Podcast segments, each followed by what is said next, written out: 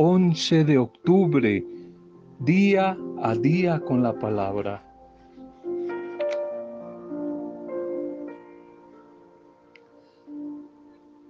Tratemos al hablar siempre utilizando palabras de motivación, palabras de ánimo, de bendición para nuestro propio oído, nuestra propia vida, pero también para los demás. Palabras brillantes, palabras alegres, palabras optimistas que lleven medicina, que lleven fortaleza, palabras que lleven esperanza a, a, las demás personas que nos escuchan. Que nuestra manera de hablar sea la muestra más visible de la fe que digo profesar. Palabras agradecidas, el gracias, gracias. No olvides que la gratitud atrae la bendición. Cada vez que pensemos con optimismo y con esperanza y que hablemos con alegría, con ánimo y con bendición, vamos a sentir en nuestro propio espíritu nuevas fuerzas para seguir luchando y para triunfar en la vida. Saludo, saludo a esta hora tu vida. Un abrazo desde la distancia, cariñoso a cada uno de ustedes, mujeres y hombres. Un saludo a las diferentes familias, comunidades, grupos, empresas, a todos los que les llega la bendición del encuentro con Dios, con el buen Jesús a través de este audio. Un saludo para cada uno de ustedes, nuestra intercesión, nuestra oración por ustedes.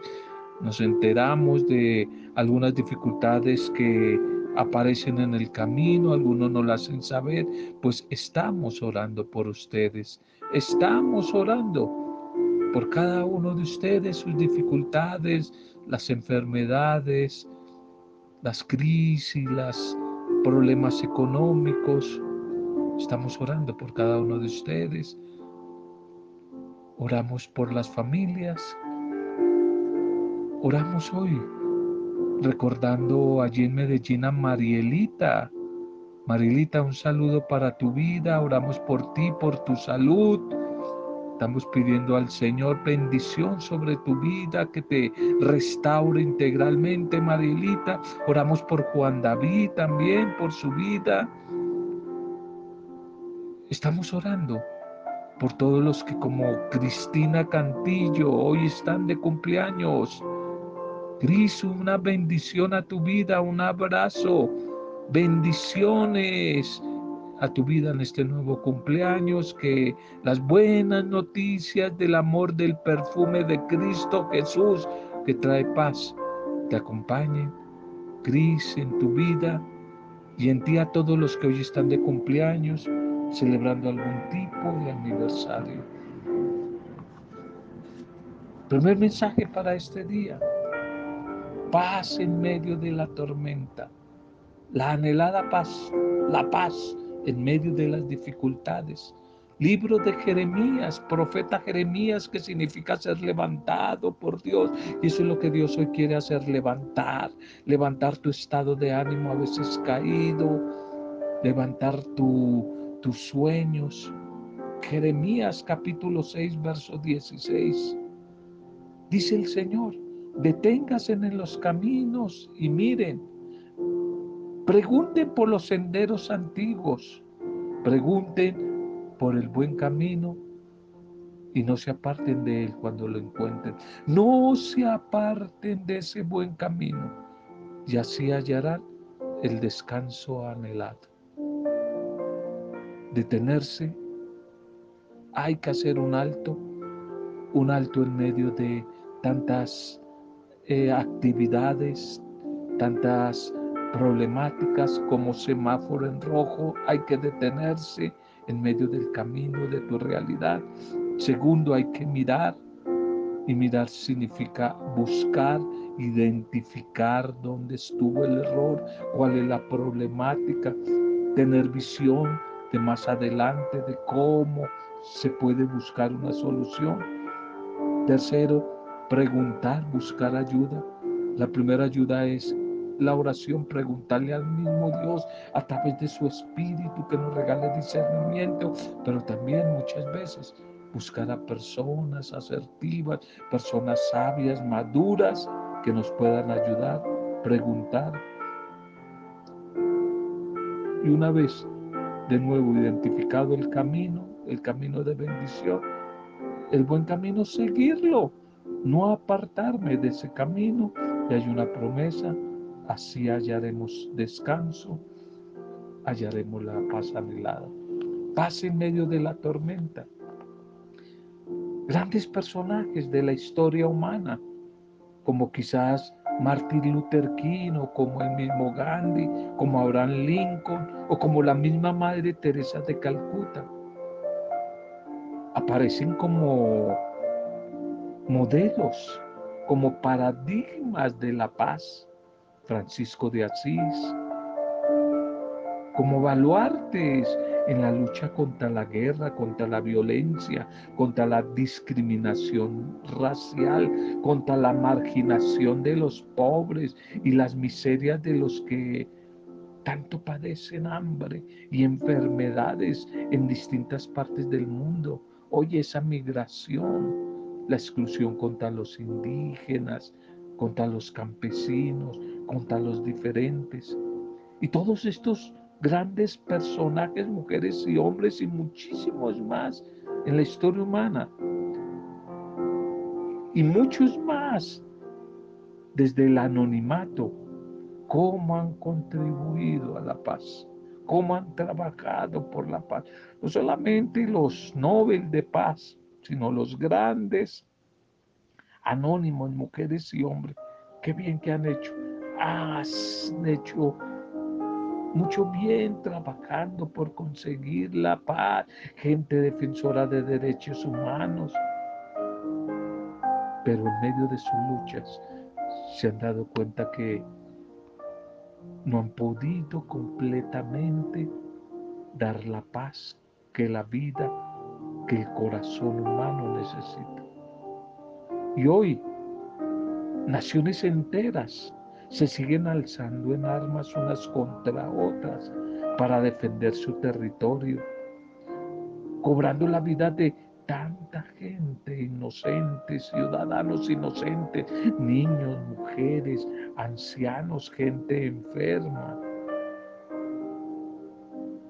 grupos terroristas hacen atentados absurdos matan sin piedad en defensa de sus ideales, aún de la misma religión, los fanáticos religiosos, etnias, son discriminadas y sometidas al maltrato, a la persecución, a la exclusión, porque hay quienes no soportan al que es diferente, no se soporta al que es de otra religión, al que es de otro pensamiento, al que viste, piensa diferente, actúa diferente.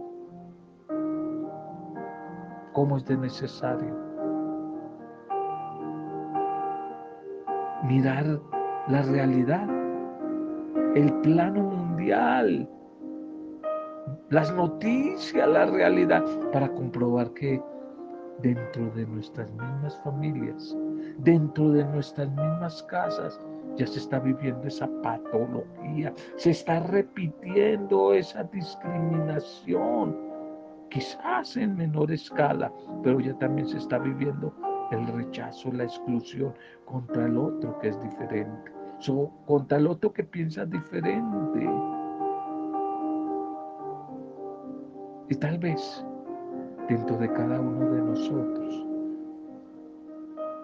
Sintamos como la búsqueda de esa esquiva y tan anhelada paz, como que cada vez está más lejos, que es como una utopía, algo que como que se esconde, se esfuma, se nos pierde, se nos desliza entre nuestros dedos y cada vez parece más lejana esa paz.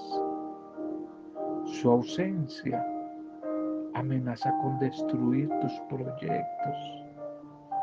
Esa ausencia de la paz. Tal vez porque erróneamente, muy erróneamente, pensamos que la paz, la paz se consigue cuando se acaben los problemas, cuando se acaben las guerras. Pero esto no es verdad, esto no es real, esto es una gran mentira. Esa no es la paz. La paz no es ausencia de dificultades. La paz no es ausencia de conflictos. Sería como pretender que la luz aparezca por sí sola cuando se disipan las tinieblas. Y no es así. No es a la inversa. No es. Es lo contrario. Las tinieblas son nada más ni nada menos que la ausencia de la luz. Y cuando esta aparece, cuando la luz aparece, las tinieblas no prevalecen. De la misma manera, la paz, la paz, el shalom de Dios, la paz, no es la ausencia de conflictos, sino la presencia de Cristo Jesús, quien es la verdadera paz. La paz no es un estado del alma que se sabe segura aún en medio de la tempestad. Es en este contexto que Jesús el Señor explicó el chalón, la verdadera paz, la que viene de Dios. La paz que yo les ofrezco, dijo él, no es como la da el mundo, sino es diferente. Evangelio de Juan 14, 27.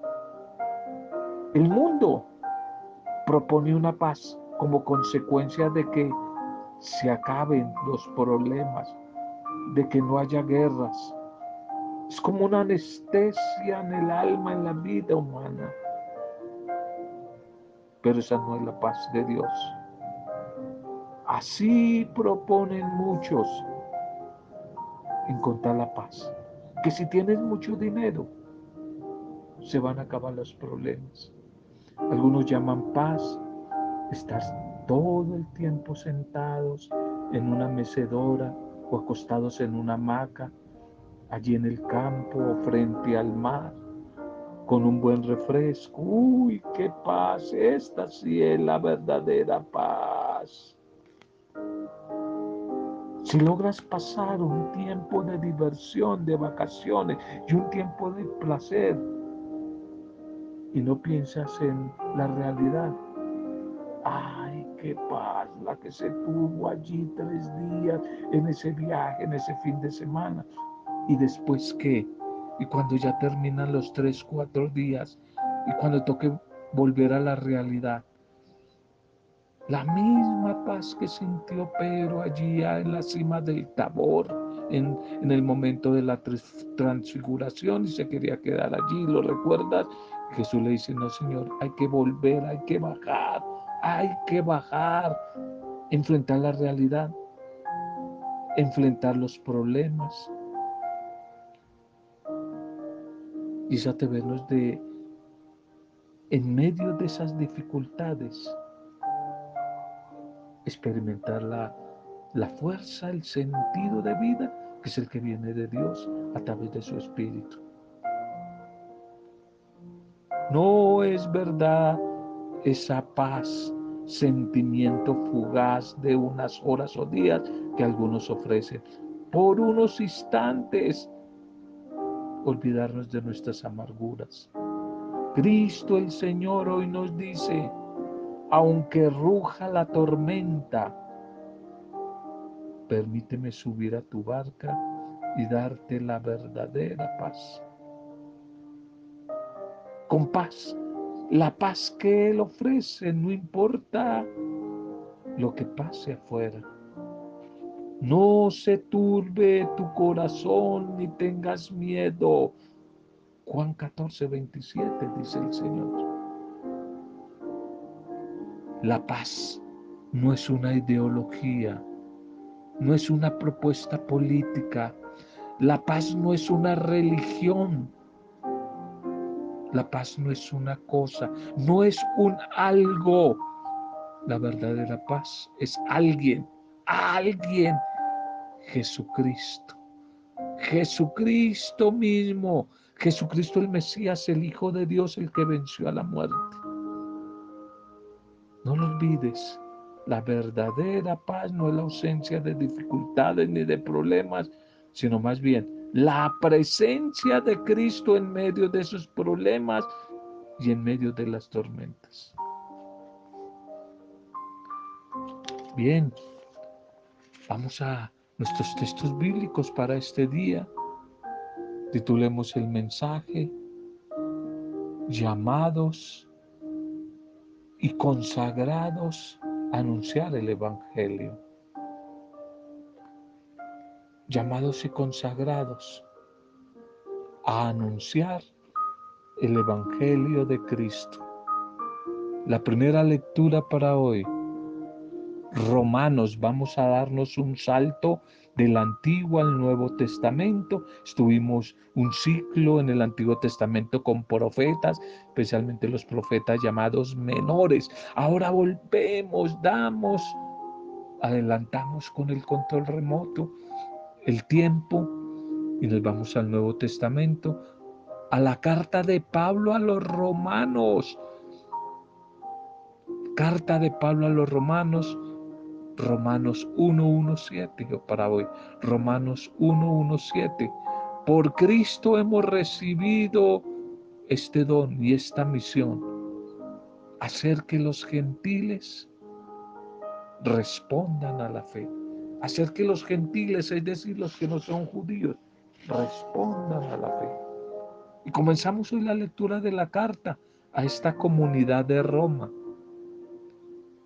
¿Cuál fue la motivación que tuvo Pablo para escribir a esta comunidad que no fue fundada por él y que tampoco él conocía, ya existía esta comunidad? Probablemente la razón más poderosa para dirigirse a estos destinatarios. Es que Roma es la capital del imperio del mundo. Roma, del mundo de aquella época, Roma. Y Pablo mismo se ha declarado apóstol de los gentiles. Por tanto, el más grande de sus escritos se va a dirigir como a esa plataforma de esa época, a la plataforma misma desde la cual el Evangelio va a poder alcanzar a todo el mundo. Y según el relato de los hechos de los apóstoles, en la mente de San Pablo estuvo siempre llegar al centro del poder político, económico y religioso de esa época del mundo, Roma. Por eso este, este escrito a esta comunidad puede ser como la antesala de su predicación a otras comunidades. Y en los versículos que hoy leemos, Pablo se reconoce siervo de Cristo, llamado por él mismo y servidor ministro del Evangelio. Él ha asumido esta identidad allí desde el mismo camino de Damasco, cuando empezó su proceso de conversión. Y la conservará por siempre. Los destinatarios de esta carta, de este mensaje, son llamados por Pablo consagrados, consagrados. Esto se aplica también para todos los creyentes de toda época, para todos los cristianos, no solo de ayer, sino los de hoy para ti, para mí, para nuestras comunidades de hoy. Al igual que Pablo, somos todos apóstoles, apóstoles por vocación y consagrados desde nuestro propio bautismo. Pablo inicia su carta con siempre una tradición, una característica, el saludo a toda la comunidad de Roma, a quien Dios ama y ha, llamado a ser parte de su pueblo santo, deseándoles a esta comunidad la gracia y la paz de parte de, del Padre Dios. Pablo se tiene que presentar de alguna manera porque todavía no lo conoce. Y lo hace con unos rasgos llenos de buena intención. Es siervo de Cristo Jesús. Se hace llamar servidor de Cristo Jesús, pero también llamado para ser apóstol, escogido para anunciar el Evangelio de Dios. Su misión en el conjunto de la comunidad, de la iglesia, es hacer que todos los que no son judíos, es decir, los gentiles, gentiles el que no es judío, responda a ese anuncio con la fe. Y ya desde el principio se ve su intención teológica universal. Pero el más importante no es ni Pablo ni la comunidad. Es Jesús, Él es el centro de la misión. Es Jesús y de él habla ya con mucho entusiasmo, con mucho ardor en el corazón desde el mismo saludo. Va a decir, nacido de la estirpe de David, constituido hijo de Dios, con pleno poder por su resurrección. Y va a ser una confesión de fe. Jesucristo es nuestro Señor. Este arranque de esta carta de Pablo nos va a situar enseguida en lo esencial del Evangelio y nos va a enseñar cuál es nuestro lugar preciso en el plan de Dios. Este es el bestseller de, del pensamiento paulino, la carta, la carta a los romanos. Por eso quisiera como sintetizar algunos rasgos importantes de esta carta. Va a decir Pablo uno, somos siervos de Jesús llamados a ser sus apóstoles y testigos en este mundo. No solo Pablo, sino todos sus sucesores. Todo cristiano es testigo de la salvación de Dios. Segundo, en esta carta Pablo enfatiza que estamos orientados hacia un compartir en comunidad, a vivir en comunidad y hacer de la comunidad cristiana todo un testimonio, todo un signo de resurrección para los que no creen la comunidad cristiana y hacia todos los que Dios quiere salvar. Estamos llamados a evangelizar a todos los que podamos en este mundo con el mismo afán que tenía Pablo, que todos respondan a la fe. Cuatro, lo que anunciamos es el Evangelio de liberación de Dios, Evangelio de salvación o de condenación, que ya se prometía desde el Antiguo Testamento, pero que ahora se ha manifestado plenamente como buena noticia de Jesús, el Hijo del Dios vivo. Él es el Salvador, Él es el Kyrios, es decir, el Señor. Él es el lleno del Espíritu Santo. Él es el lleno del Espíritu Santo. Y dice Pablo, en Él todos nos sentimos orgullosos de nuestra fe. La invitación de Pablo es para todos. Un mensaje del evangelizador con mucho ardor en el corazón que influye alrededor de todos los que escuchan, niños, jóvenes, ancianos, mayores, que todos conozcan quién es Jesús, que es el Hijo de Dios y que se alegren en la salvación que Él ofrece. El salmo de hoy el salmo de hoy, que es un salmo muy bonito, muy interesante, el 97, donde hay un estribillo de la comunidad orante, el Señor juzgará el orbe con justicia. Es un salmo misionero que tiene que ver con esta primera lectura, donde se nos invita a alegrarnos de que la salvación de Dios alcance a todos, que vengan todos, la comunidad a alabar, a cantar al Señor un cántico nuevo, porque Él ha hecho maravillas desde los confines de la tierra. Todos han contemplado la victoria de nuestro Dios. Y eso es lo que tenemos que hacer posible hoy nosotros en nuestra vida comunitaria, a nuestro alrededor, aportando siempre nuestro grano de arena a la evangelización esta sociedad. El Evangelio para hoy, Lucas 11, 29, 32. Lucas 11, 29, 32. A esta generación perversa no se le dará más signos que el signo de Jonás. Y Jesús quiere hacer como una amonestación, un regaño a sus seguidores. Y es fuerte. Quiere poner en evidencia su falta de fe y lo interesados que son, los intereses que esconden. Ellos esperan señales milagrosas y Jesús se quiere negar a darlas. Pero en el fondo anuncia lo más importante, la señal de Jonás. Quizás haga referencia a los días que pasará allí en tierra, muerto antes de resucitar y luego manifestar su gloria.